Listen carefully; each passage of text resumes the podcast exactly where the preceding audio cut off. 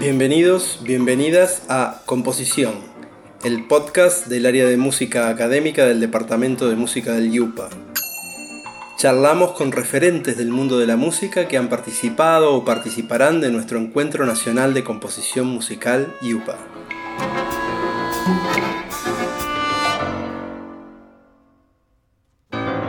En este episodio hablamos con Marcelo Delgado. Marcelo es compositor, director y docente.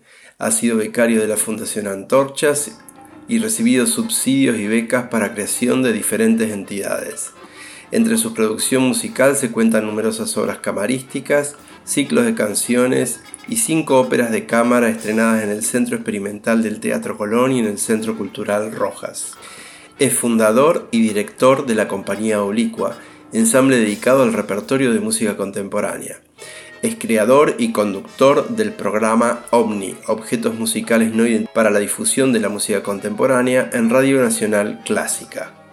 Es profesor titular en la licenciatura de Artes de la UBA, de composición en la UCA, de teoría y práctica de la música en el Conservatorio Superior de Música de la Ciudad de Buenos Aires y de composición en la Diplomatura Superior en Música Contemporánea del Conservatorio Superior de Música Manuel de Falla. Ha sido distinguido con uno de los diplomas al mérito de la Fundación Conex y el Premio Municipal de Composición.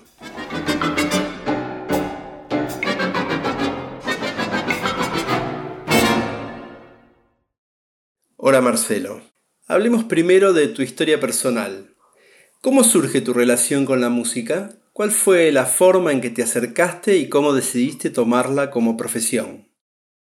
Mi relación con la música no reconoce un hecho fundante en particular, pero sí está jalonada por recuerdos como por ejemplo recordarme a mí mismo con una vieja radio espica abajo de las sábanas los sábados a la noche escuchando un mítico programa radial que fue Modart en la noche, que en los sábados tenía un apartado, la media hora de los Beatles que duraba 45 minutos en realidad. Otra imagen que tengo es durmiéndome a la noche escuchando en un tocadiscos a pila unos años más adelante, escuchando una y otra vez la pequeña serenata nocturna de Mozart. Y podría decir que todo empezó el día que dije, quiero que me regalen una guitarra. Ese fue tal vez el punto de partida. Cuando salí del secundario, empecé a trabajar como cadete en una imprenta. Después hice el servicio militar en 1976 y me guardaron el puesto. Pero cuando salí del servicio militar en el 77 rendí el examen para entrar al Conservatorio Nacional de Música.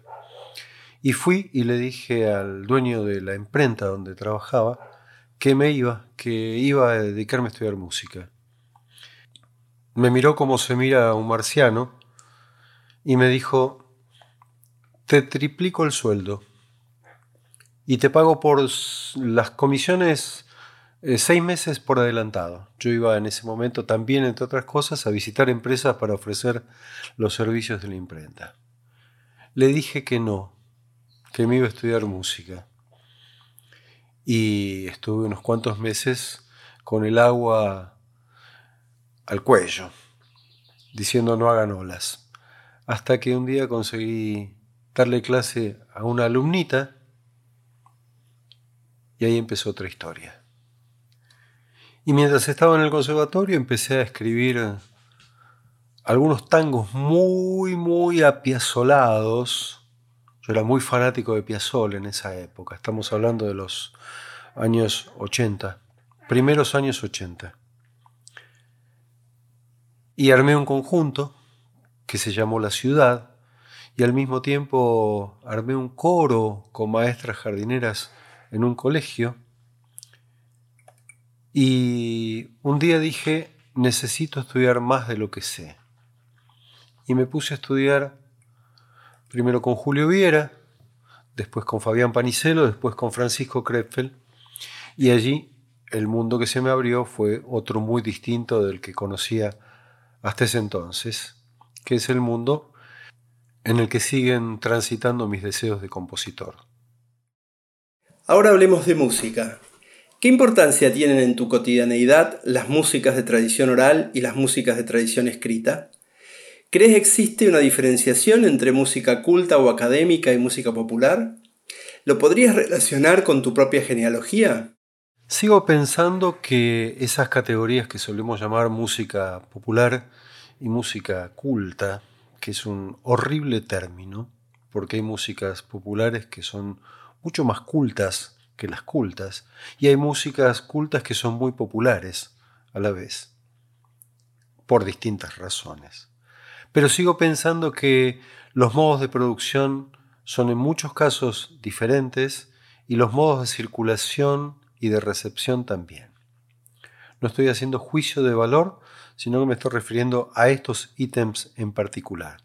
Si bien el siglo XX y sobre todo la segunda mitad del siglo XX ha traído aparejada esa nueva categoría que muy bien define Diego Fischerman diciendo música de tradición popular para ser escuchada, no que está dedicada al entretenimiento o al baile por ejemplo. En mi historia personal se mezclan en el gusto y en la praxis, porque cuando pedí una guitarra era porque quería meterme en las guitarreadas del hermano mayor de mi amigo de infancia y cantar las canciones de los setentas que estaban vigentes, ¿no? Roque Narvaja y Daniel Biglietti y Serrat y el cuarteto Supay y tantos etcéteras. Después fui guitarrista acompañante de algunas cantantes y armé coros con los que en general siempre hice música popular, versiones corales de música popular y tengo hechos muchas de ellas, de esas versiones. La ciudad, el quinteto que mencioné antes, La Bandina, una banda, una especie de Big Bang medio destartalada, pero con una onda maravillosa que armé junto al grupo de teatro Catalinas, aquí en La Boca. Y a la vez mi tarea como compositor, dentro de otro campo absolutamente diferente en cuanto a los lenguajes, en cuanto a las circulaciones. En muchas de mis obras como compositor yo he filtrado algunas ideas, algunos procedimientos de las músicas populares y a la vez en muchas de las músicas populares yo puse en juego también estrategias provenientes de la música contemporánea. Y como oyente paso y salto de una a otra con absoluta naturalidad y sin diferencias en las emociones y en los gustos. Ambas son parte de mi universo cotidiano. Hablemos sobre compositores. Si tuvieras que nombrar a tres compositores que te influyeron de manera directa en la decisión de volcarte a esta actividad, ¿cuáles serían? ¿Qué escuchaste en ellos? No sé si hay eh, figuras de compositor que me hayan volcado hacia la composición. En todo caso dije que empecé por la música, más bien por el lado de la música popular, pero sí me recuerdo a mí mismo la primera vez que escuché la consagración de la primavera. Tirado abajo de un tocadiscos que había en la casa de mis viejos. Y le escuché vinilo, obviamente, de un lado y del otro. Y algo que hacía, y mucho en mi época de estudiante, era ir semanalmente al Instituto Goethe y buscaba dos discos por semana, generalmente de música contemporánea, de autores que muchas veces no sabía ni siquiera quiénes eran, pero me impactaba lo que escuchaba allí. Hablemos sobre el sonido. ¿Podrías elegir una obra instrumental que no sea propia, que metafóricamente hable de tus intereses? ¿O sería lo mismo decir, ¿cómo suena tu historia?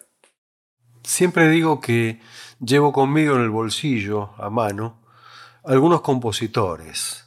No sé si obras en particular, aunque podría detallar obras en particular de cada uno de ellos, pero más bien la figura de esos compositores y su música, por supuesto, eh, son eh, referencias ineludibles para mí, no tanto en un estilo de composición propio, porque me reconozco bastante ecléctico y caótico a la hora de definir un estilo propio, que creo no tener.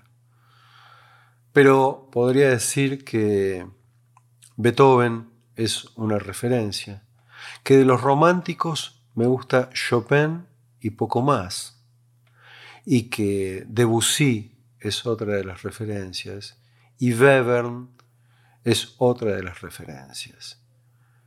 Creo que esos compositores, tal vez podría agregar Ligeti, cuya música me gusta mucho, esos compositores son los que siempre llevo conmigo, además de suscribir totalmente aquella frase famosa de Kagel, que decía que no todos los músicos creen en Dios, pero todos creen en Bach. Bueno, yo soy fiel y fervoroso creyente de la iglesia bajiana, además de todo. Pero además de eso, no puedo renegar de mi pasado, de mi adolescencia, en el nacimiento del rock argentino y de los Beatles, por ejemplo, y de la música de Charlie y de la música del Flaco Spinetta y de las canciones maravillosas de Serrat y del folclore argentino. Y me gusta muchísimo agarrar la guitarra y tocar una samba atrás de la otra, que me parece que si me fuera a cualquier lugar del mundo y me dijeran toca algo de tu país, seguramente tocaría una samba. Ahí hay una genealogía diversa, dispersa, pero entrañable e irrenunciable para mí. Por último, hablemos sobre el rol del compositor fuera del aula. Te propongo un ejercicio de asociación libre.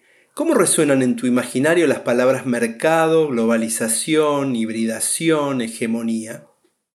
A ver, pienso en esos términos, ¿no? Mercado. Para la música contemporánea el mercado, por lo menos para nosotros aquí, al sur del sur, no es una preocupación. No existe. O sea, no estamos insertos en un mecanismo de compra-venta, de legitimaciones eh, sociales que nos permitan vender más o mejor lo que hacemos. Mm, así que diría que de los términos es el que menos me preocupa en cuanto a mi propia tarea como compositor.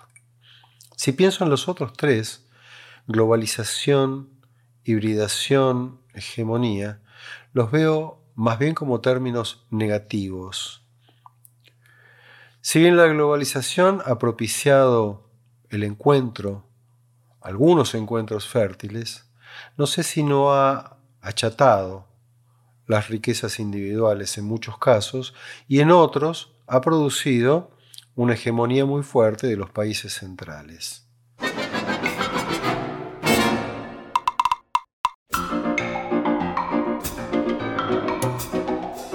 Muchísimas gracias Marcelo. Pasó Marcelo Delgado. Podés escuchar el resto de los episodios del podcast del área de música académica del Departamento de Música del YUPA y así conocer un poco más sobre el mundo de la composición. Radio YUPA, Cultura y Patagonia en Sonidos.